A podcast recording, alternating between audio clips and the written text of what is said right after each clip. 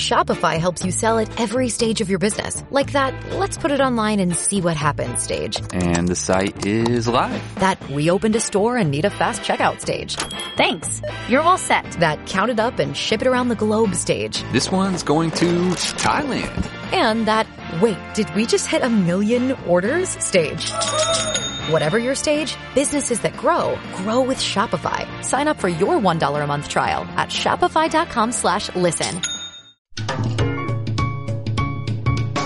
Lubricantes Total patrocina Auto FM. Lubricantes Total. Mantén tu motor más joven por más tiempo. ¿Qué tal? ¿Cómo estáis? Bienvenidos a un nuevo podcast de Auto FM. Soy Fernando Rivas y estoy encantado de compartir este ratito con vosotros. Aquí comienza Auto FM.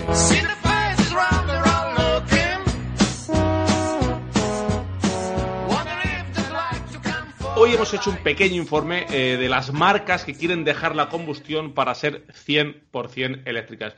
Esas marcas que saben que hay unos planes de la Unión Europea para alcanzar esa neutralidad climática que han fijado como fecha el 2050. Es una fecha pues que obliga a los fabricantes a prepararse ¿no? para que esta normativa comunitaria eh, no les pille con, por sorpresa. El dato es muy importante y requiere de mucha tecnología, de mucha previsión y de mucho trabajo, porque es reducir en un 90% las emisiones de dióxido de carbono en el sector del transporte en 2050. Con lo cual esto significa dejar de vender coches de combustión y vender coches eléctricos. José Lagunar, compañero, ¿cómo estás? Hola, muy buenas, Fernando. Pues expectante un poco porque una cosa es lo que dicen. El camino va a ser y, complicado. Y otra cosa es lo que hagan y otra cosa lo que se inventen por el camino, porque al final estas restricciones las han marcado políticos y todos sabemos que no hay cosa que más le guste a un político que cambiar de opinión. Así que miedo me da. Porque además, José, creo que ni tú ni yo tenemos dudas de que las marcas se van a poner al día. De hecho, ya se han puesto. Ya tenemos vehículos eléctricos que van realmente bien, con autonomías ya en las que te puedes plantear el vehículo como coche único, con tamaños interiores, habitabilidad, e incluso deportividad, si lo que quieres es un coche eléctrico, pero con deportividad eso está conseguido. El problema son infraestructuras y son eh, zonas de recarga y demás. Sin duda, Fernando. Las, las, marcas de automoción han demostrado en el último siglo y pico que si algo saben hacer es desarrollar tecnología y ponerla al servicio de los ciudadanos, de la economía, porque al final la industria de la automoción, no se nos olvide que es un verdadero motor económico en Europa, especialmente en España, y hay desde luego que saben hacer las cosas y lo han demostrado y las cosas están hechas. Evidentemente queda mejora, siempre queda mejora. Todas las tecnologías pueden mejorar. Pero claro, si las infraestructuras van al ritmo que van, pues, pues bueno, a ver, ha habido muchas marcas que han anunciado que de verdad van a dejar los motores de combustión. No sé si cuando dicen que dejan los motores de combustión, dejan todos los motores o los motores de combustión para el tema del rango extendido, esos les ponen entre comillas y a lo mejor no les descartan. No sé tú qué opinas de eso, Fernando. Pues habrá que verlo y habrá que analizarlo porque, bueno, son eh, realmente son grandes titulares. No, ninguna marca nos ha presentado un informe detallado de cómo lo va a hacer, de qué manera y cuál va a ser la hoja de ruta exacta. Lo que sí es cierto es que nos han dado fechas, eh, fechas de caducidad para la fabricación unas, para la venta otras de los motores de combustión, tanto en gasolina y como en diésel y en algunas marcas que tienen un eh, portfolio exitoso de coches de combustión, de mecánicas híbridas enchufables que realmente son mecánicas importantes y que están ahora eh, en pleno proceso de, de, saturación del mercado porque se vende muy bien el híbrido enchufable. Pues muchas marcas, José, nos queda la duda de, vale, quiero ser eléctrica en esta fecha, pero ¿cómo lo van a ser? Esa es la gran duda, ¿no te parece?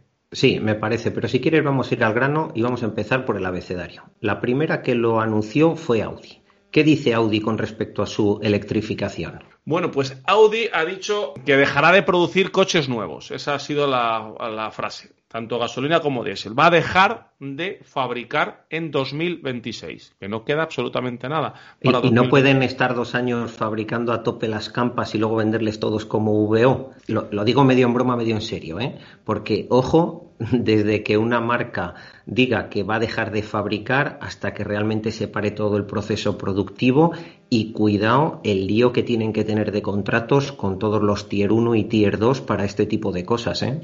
Efectivamente, pero es que además, como, como te comentaba eh, y hablábamos antes, Audi ha dicho que va a dejar de producir coches nuevos de gasolina y diésel.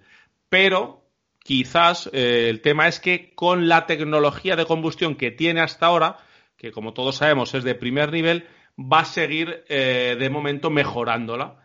Entonces, bueno, pues a lo mejor no va a haber más motores de gasolina en Audi, pero sí va a seguir habiendo esos motores de gasolina mismos, pero con la mejora de una hibridación, eh, de una hibridación enchufable o, una tecnología de 48 voltios como ya tiene. Pues vamos a ver, eh, también eh, desde Audi han dicho que en los próximos em, años a corto plazo van a llegar al mercado más de 20 modelos electrificados bajo el símbolo de los cuatro aros. No te va a pues dar tiempo, Fernando, a ir a todas las presentaciones. Va a ser complicado. Todos los fabricantes van a presentar, bueno, ya lo están haciendo, un tropel de, modelos, todos 100% eléctricos. Y, pero hay una presentación a la que yo creo que sí que te gustaría ir especialmente y es un primo mayor de Audi que es Bentley. ¿Qué dice Bentley? Que al final es una marca de super lujo, super exclusiva con respecto al tema de los coches eléctricos. Quizás, em, además, estas marcas como Bailey y Jose sean las que mejor se adapten al coche eléctrico, porque el coche eléctrico es caro y el cliente de este tipo de marcas tiene ese poder adquisitivo. 50.000 arriba, 50.000 abajo no es cosa para ellos. Efectivamente. Y además quiere estar a la última. Y con estos coches puede estar a la última, puede ir con el coche donde quiera en las grandes ciudades y además eh, tiene dinero para pagárselo solo coches eléctricos a partir de 2030. En 2026 Audi deja de fabricar motores de gasolina. En 2030 eh, será una marca 100% eléctrica. Adrian Hallmark, que es el director ejecutivo de la firma británica, así lo ha dicho. Y bueno, pues eh, es una marca con mecánicas eh, grandes, de gasolina, potentes. Y si es cierto, José, que decimos que es una marca que el cliente tiene dinero para pagarlo, también es un cliente caprichoso y que quiere motores eh, de combustión y potentes y que suenen. Vamos a ver cómo se adaptan estas marcas, ¿verdad? De, coche de, capricho, digamos, de coche de lujo a la tecnología 100% eléctrica. No algún modelo, sino que toda la marca sea eléctrica. Sí, a mí me, me, llama mucho la atención en Bentley en concreto porque, bueno, pues evidentemente el dinero seguramente no sea un problema para sus usuarios, pero a lo mejor precisamente esos usuarios quieren mantener su V12 o vete a saber de 6.000 o de 8.000 centímetros cúbicos en, en su coche. Una marca que realmente me preocupa en el buen sentido de la palabra toda la gestión que está haciendo hacia la electrificación es Volkswagen. Realmente ha hecho una apuesta brutal con la familia ID, pero ¿Qué, es lo que va a hacer? ¿Qué es lo que quiere hacer realmente Volkswagen con la electrificación? Bueno, pues de momento Volkswagen no nos ha dado una fecha de caducidad, pero sí lo que ha dicho que al final de esta década, más o menos, quiere tener una cuota de ventas de vehículo eléctrico de un 70%. Además, es una de las marcas que más eh, ha apretado en el hecho de su marca de vehículos eléctricos ID, tanto ID3 como ID4 de momento. Ha dicho que quieren que, con el ID3 concretamente, habló de que fuera el coche del pueblo, habló de democratizar el vehículo eléctrico y habló de que querían inundar eh, las calles de coches eléctricos al mismo nivel que lo hicieron en su día con el Volkswagen Escarabajo o con el Volkswagen Golf. Está poniendo también mucha presión Volkswagen en el tema de las baterías y eh, para ello su plan, su hoja de ruta eh, tiene construir hasta seis gigafactorías para bueno abastecerse, porque ese es otro debate que ya eh, tendremos también aquí en AutoFM, que es el de las baterías. El lobby del petróleo va a pasar al lobby de las baterías y el que tenga la capacidad de construir esas baterías será el que podrá seguir construyendo coches. Eh, José, estarás de acuerdo conmigo que desde el Dieselgate el giro, el cambio de rumbo de la marca matriz del grupo Volkswagen eh, ha sido radical. Ha sido radical, pero yo no sé hasta qué punto es demasiado artificial. Hace poquitos días veíamos que Renault también eh, le han imputado con un Dieselgate propio.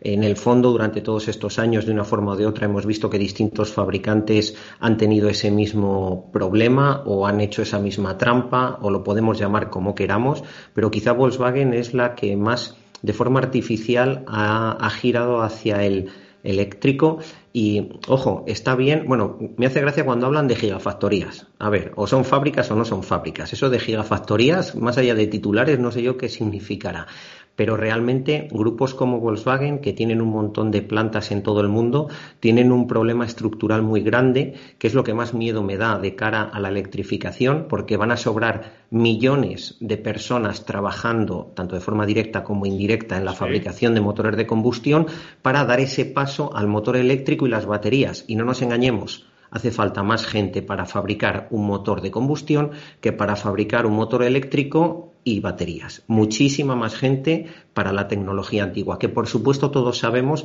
que tenemos que ir dejándola atrás y el eléctrico tiene que llegar. Pero ojo, hay un problema estructural en cuanto a puestos de trabajo y un problema estructural en cuanto a infraestructuras. Que estas fábricas no es apretar un botón, se vacía la nave de una cosa y se monta de otra. Efectivamente. en, muchos, casos seguramente tengan que fabricar, que hacer, que construir una fábrica desde cero nueva para baterías o para los nuevos motores y luego ir cerrando poco a poco la otra, de forma que sin saberlo y sin quererlo, para que no se pare la maquinaria de la economía, vamos a generar un montón de emisiones de carbono porque vamos a tener fábricas nuevas recién construidas y al lado una fábrica vieja que como mucho valdrá para meter coches dentro tipo almacén. Efectivamente, lo que está claro es que mm, el cambio va a ser eh, absolutamente brutal, que todos sabemos que el cambio va a estar ahí, pero lo que está claro es que eh, hay que dar pasos un poquito más cortos de los que a nosotros, o al menos a mí, me parece que algunas marcas están eh, apuntando. hace poco, en, la última tertulia, si, si recordáis, hablábamos de que Toyota decía que todavía era muy pronto para centrarse exclusivamente en el coche eléctrico, que todavía la gran eh, masa del mercado no demanda coche eléctrico solo. Es que yo creo que, fíjate, por la siguiente marca por la que te voy a preguntar es en la que realmente sí es factible y sí tiene lógica dar un paso rápido hacia el 100% eléctrico, pero claro, en moles como Volkswagen o como Toyota, aunque cada uno cuente la película como quiera, es realmente complicado. ¿Y para quién creo que es fácil y sobre todo beneficioso? Para Jaguar. Para Jaguar sí, es, además es una de las que más rápido quieren eh, volverse eh, eléctrica. El 2025 es esa fecha que han puesto en el, en el calendario. Eh, quieren ser completamente eléctricos, ya solo vender esos coches y para el 2030 pues tener ya una versión eléctrica y que el 60% de todo lo que se venda sea cero emisiones. Es fácil, es más fácil, como tú decías, para esta marca eh, que no es una mole como tú bien has definido a Volkswagen, pero también lo es, eh, José, porque Jaguar tiene una gama que se le ha quedado, yo creo, un poquito obsoleta eh, con su e-Pace 100% eléctrico, ahora está defendiéndose en el mercado, pero tanto sus berlinas como sus sub necesitarían una potente reestructuración para estar en el mercado bien eh, posicionadas contra los eh, eh, rivales y por eso es el momento seguramente que la marca de Coventry haga el giro hacia la electrificación total. Sí, ahí, ahí, en Jaguar yo es que lo veo claro, lo necesitaban prácticamente era eso, morir, porque como bien has dicho, al menos aparentemente se había quedado un poquito obsoleta. Y otra marca que no sabría definirte si es grande o es pequeña, porque eh, cuando la analizas. China. Eh, claro, es que es complicado. Volvo. Yo voy, voy a Volvo, bueno, a la marca Volvo, que en realidad hace muchos años que ya los Volvo no son Volvo. Y seguro que algunos de nuestros oyentes más antiguos o, o más curiosos en el mundo de la automoción entenderán por qué digo esto. Cuéntame tú la visión que tiene Volvo de la electrificación, por favor, Fernando. Bueno, pues Volvo eh, pretende que a partir del 2030 eh, solo eh, en sus concesionarios se vendan coches eléctricos. Hay que recordar que Volvo a día de hoy solo tiene un eléctrico puro, que es el XC40 Recharge, y que ya nos han presentado algunos datos del futuro segundo modelo, que es el C40 Recharge, un coche que ya pues eh, tiene una autonomía de 420 kilómetros, ya es un coche que, que, bueno, pues que como decíamos antes, se puede plantear como un vehículo familiar e incluso como un coche eh, con eh, tan solo eh, como coche único de casa, que no necesitas más coches. Eh, Volvo además quiere, y esta segunda parte quiero que me la analices, José, porque también cuidado, quiere vender en 2030 solo coches eléctricos, pero además que exclusivamente la venta sea online. Menos puestos de trabajo todavía, eh, tienes que tener un público muy específico.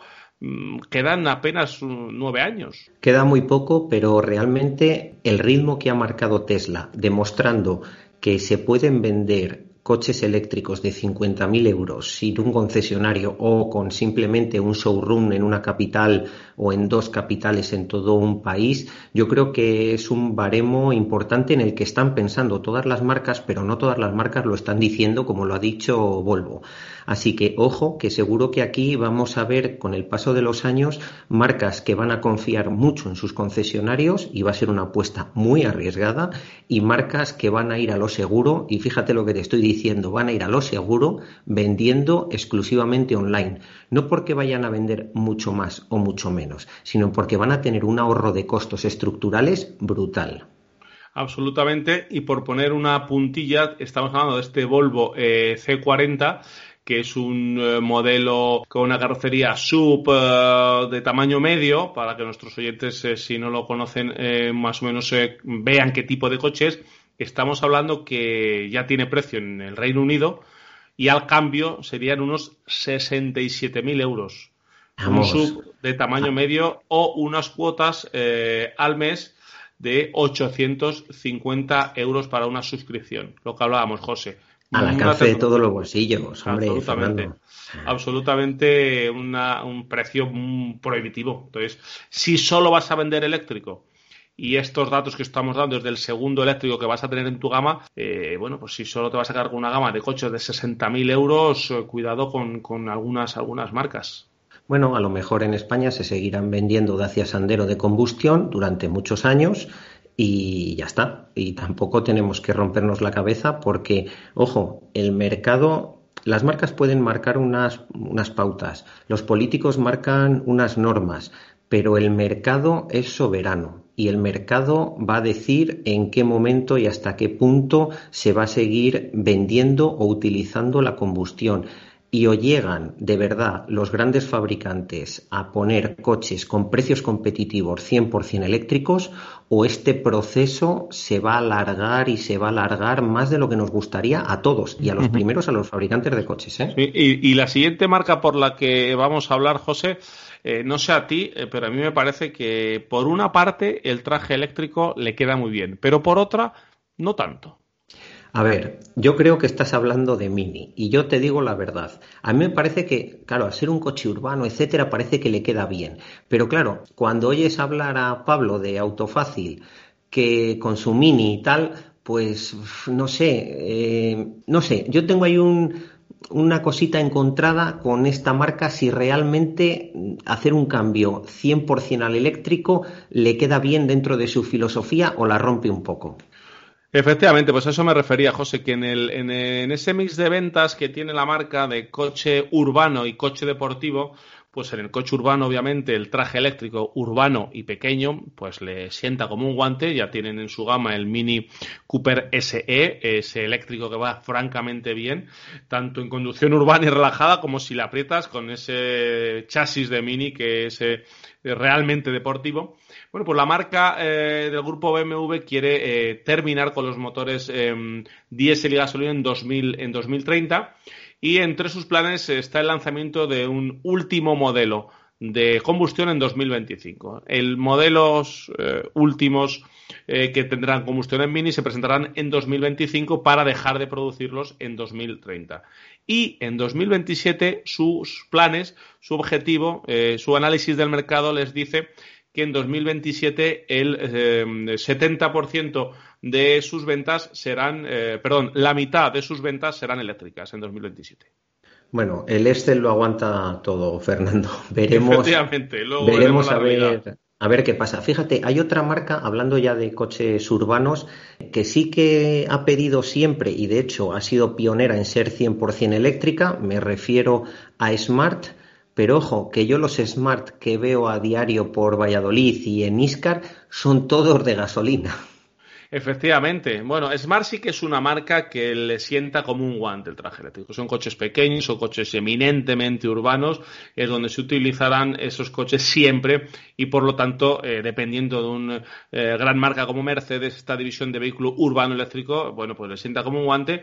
Eh, de hecho, ya ha confirmado que dejará de fabricar motores de, de combustión y que ya, como todos sabemos, hoy día, si te vas a un concesionario Smart, ya prácticamente todo lo que encuentras es vehículo 100% eléctrico. Sí, en efecto. Además, es un coche que está muy utilizado en el car sharing, pero me gustaría ver de verdad el mix de ventas en toda Europa entre particular y car sharing porque a lo mejor sigue siendo excesivamente pionero y ojo que es posible que haya aguantado todo este chaparrón con su apuesta hacia el 100% eléctrico porque de esta, detrás está padre Daimler con una caja importante efectivamente, el pertenecer a un gran grupo como estamos hablando de Daimler, pues eh, es lo que a Smart eh, la mantiene viva, pero además esta reconversión a vehículo eléctrico yo creo que lo va a sentar muy bien porque realmente es un producto que ya con las autonomías que, que están eh, llegando y con ese conocimiento por parte de los usuarios que han tenido por la, las empresas de car han sido pioneros en lanzarse en este mercado, pues ha hecho que haya, esa tecnología la haya probado mucha gente que luego bueno pues haya convertido en propietaria bien por suscripción o bien eh, por comprar un, Smart eléctrico. Si te parece, pasamos de un grupo grande, el Daimler, a otro grupo grande, el que, es General Motors. Pensé que ibas a decir de un grupo grande a uno grandísimo, ¿verdad? Porque eh, estamos hablando del mayor fabricante estadounidense. Fue más grande, ¿verdad?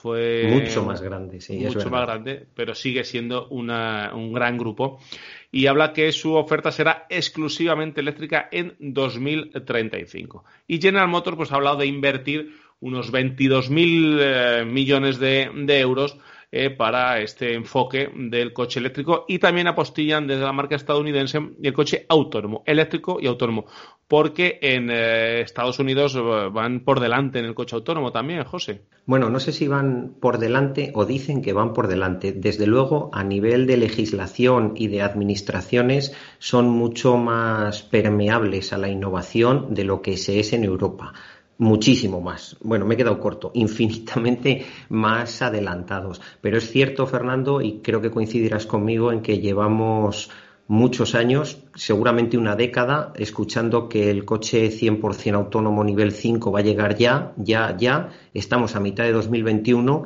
e incluso en Estados Unidos todavía queda, queda camino por recorrer, ya no solo a nivel legislativo, que queda camino, sino incluso a nivel tecnológico, todavía falta camino por recorrer, no tanto por lo que puedan hacer los coches y la tecnología que va incorporada en los coches, sino por lo que hemos dicho al principio de la electrificación las infraestructuras. Es que una tecnología montada en un coche, por muy lista que sea, si de repente se encuentra a 5 kilómetros en la que no hay ni señalización vertical ni señalización horizontal y en vez de asfalto aquello parece un camino de cabras, pues evidentemente el coche se parará y dirá coge tú el volante porque esto yo no sé ni por dónde meterme. Efectivamente. Hablando de General Motors, eh, también nos ha eh, comunicado de esa manera tan ambigua como a veces lo hacen las marcas que eh, su objetivo es en los próximos años lanzar 30 nuevos modelos 100% respetuosos con el medio ambiente. No aclarado si son 30 nuevos vehículos eléctricos o, tener algún tipo de hibridación. a mí me, parece, me parece muy inteligente su postura y es que va a ser más seco que el anterior, pero no sabemos si va a ser eléctrico de hidrógeno o híbrido enchufable o sin enchufar. Eh, me, parece, me parece, fíjate, de que los, los responsables de esta marca han sido más, con, más conscientes de lo que estaban diciendo de aquellos en los que dicen que van a vender solo coches 100% eléctricos. Efectivamente, que estamos hablando de todas las marcas hasta ahora, como, como podéis escuchar, 2025, 27, 29, 30, 35, pero el objetivo, eh, al menos en Europa, eh, para que esa normativa eh, consiga que se reduzca el dióxido eh, de carbono en un 90% es para 2050 y las marcas nos están dando fechas 20 años antes, para que veáis la previsión con la que trabajan los, los fabricantes.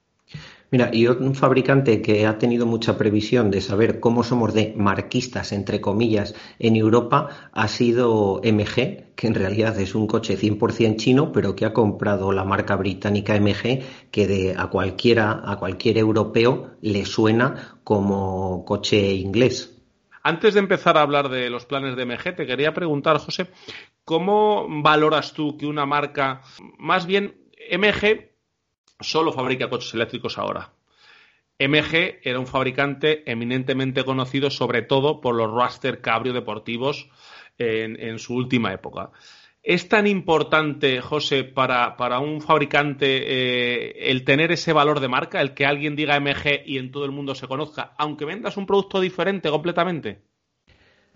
A ver, el, mundo de la automoción es muy complicado y estamos hablando de mercados macro muy complicados. Mi modesta opinión es que es absolutamente imprescindible que una marca genere sensaciones bien sensaciones positivas o bien sensaciones negativas, pero lo peor, lo peor que le puede pasar a un fabricante, a una marca, es generar indiferencia. Y yo creo que aquí los chinos lo que han hecho ha sido poner en valor eso, comprar una marca muy conocida, aunque llevaba unos años sin estar presente de forma real, porque sí es importante que cuando llega un producto que no se conoce y sobre todo un producto a Europa que viene de Asia, vestirle, enmaquetarle dentro de una marca conocida y una marca de carácter europeo.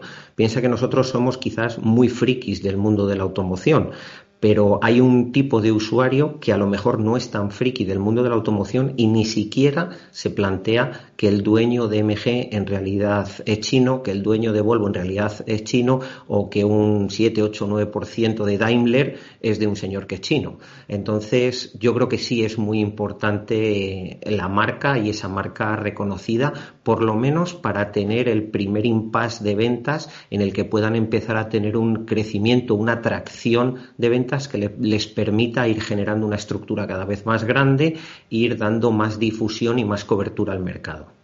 Bueno, pues MG ahora mismo eh, está en Europa, está con dos modelos. Hay un modelo híbrido enchufable, otro modelo eléctrico, pero el futuro claramente va a ser eléctrico. Ya a la vuelta de las esquinas están el MG5 y el MG Marvel R, que ambos van a ser eh, eléctricos, 100% eh, eléctricos, que es lo que quiere eh, esta marca, es tener un producto 100% eléctrico y ser pioneros ya desde el principio en este tipo de tecnología. Y además, una marca que está, no es un brindis al sol, la marca en España, hace poco hemos estado con responsables de la marca en una reunión telemática y bueno, pues ya tienen una gran cantidad de concesionarios, ya tienen bien cubierta Madrid, Barcelona, eh, Valencia, Baleares, eh, todas las zonas donde más vehículo eléctrico se vende por estadística. Allí ya están posicionados y cada vez están eh, abriendo más concesionarios. Va a haber una venta en su concesionario normal con coches de prueba, con una persona que te va a atender, con su garantía y su postventa en concesionario. O sea, es una llegada a todas luces, no es una joint venture de ningún tipo. MG vuelve a Europa y en España el que quiera ya tiene concesionarios de la marca. Y si te parece, saltamos a una marca que yo no la termino de ver como coche 100% eléctrico. En todo caso, cuando el hidrógeno evolucione un poco más, a lo mejor con hidrógeno, pero 100% eléctrico, ahí con 600 o 700 kilos de baterías, no lo veo para nada. Y te pregunto concretamente por Land Rover. Land Rover, efectivamente, el, enemigo número uno del, del todoterreno es el peso y esta marca pues parece que quiere ser también 100% eh, eléctrica en 2026. Parece que es una decisión firme, eh, falta poco y bueno, pues tendrá que cumplir esta previsión porque lo que sí han eh, comunicado es que el primer eléctrico de Land Rover llegará en 2024. Sabéis que es de la marca hermana de Jaguar y que eh, Jaguar ya tiene también su eléctrico, con lo cual la tecnología la tienen en, casa. Es real que, no es la tecnología que mejor se adapta a la, conducción off-road. Es también, hemos en la última tertulia, estuvimos hablando del hidrógeno como también eh, una, una salida interesante para este tipo de vehículos. bueno, pues vamos a ver si el eléctrico de Land Rover está posicionado sobre la pila de combustible y no sobre los eléctricos enchufables. Vamos a verlo.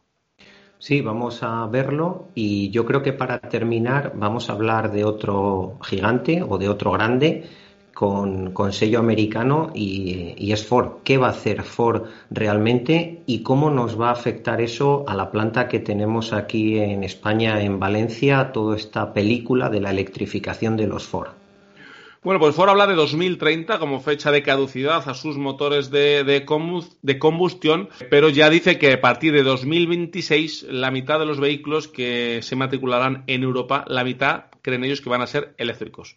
Para ello, bueno, pues han cogido una partida de 830 millones de euros y ya están en proceso de conversión su mega planta en Colonia, en Alemania, eh, que es la sede de la compañía Ford aquí en, en, el viejo continente, para que sea su centro de producción de coches eléctricos. De momento ya sabéis que tienen versiones híbridas enchufables en el Mondeo, en el Kuga, en el Explorer eh, y muchas de ellas, esas híbridas enchufables, se fabrican en Almusafes, una tecnología de futuro, con lo cual entendemos que no, que no hay riesgo de momento para esa factoría eh, valenciana. Pues ojalá no haya riesgo para esa factoría, que la gente de Ford Estados Unidos invierta lo que tenga que invertir en la planta de Almusafes y que bueno, el resto de fabricantes que tienen sedes de, con plantas productivas en España también hagan esas inversiones para que no desaparezca esta industria que da trabajo a tantas personas, se reconvierta, sea más sostenible, tenga menos huella de carbono, todo lo que haga falta, pero por supuesto que se mantenga esa, esos puestos de trabajo y esa aportación al Producto Interior Bruto tan importante como es ahora. Efectivamente, bueno, pues hemos dado un repaso, José, a estas 11 marcas que se van apuntando día tras día al carro. Las que no están aquí, seguro que también lo tienen en su hoja de ruta. Eh, estamos cansados de asistir a presentaciones donde siempre hay un motor eléctrico por medio, porque es el futuro, porque obviamente es lo que demanda el mercado, lo que demanda la normativa europea también exige a los fabricantes.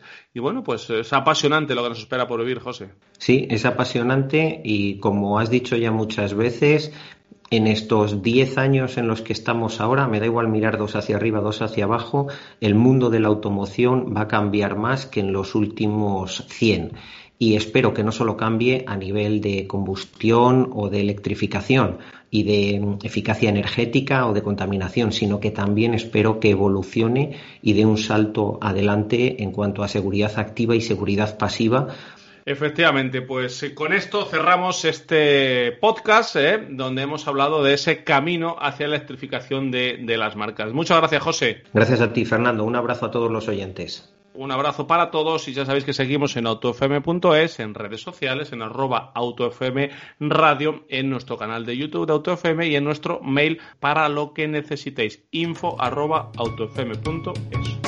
Lubricantes Total te ha ofrecido AutoFM. Lubricantes Total. Mantén tu motor más joven por más tiempo.